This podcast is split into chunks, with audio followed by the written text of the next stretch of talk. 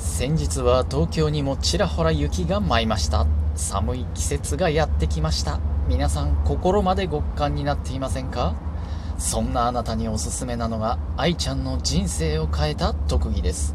そう思い起こせば就職試験の時大手企業の面接で特技を聞かれ文章を書くことと言ったら微動だにしなかった面接官がメリーさんの羊を公衆電話で引くことと言ったら顔を上げました。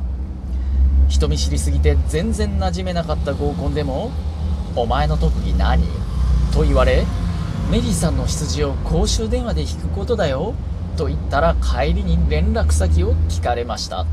そんな運命を変えた愛ちゃんの特技。それではお聞きいただきましょう。公衆電話でメリーさんの羊。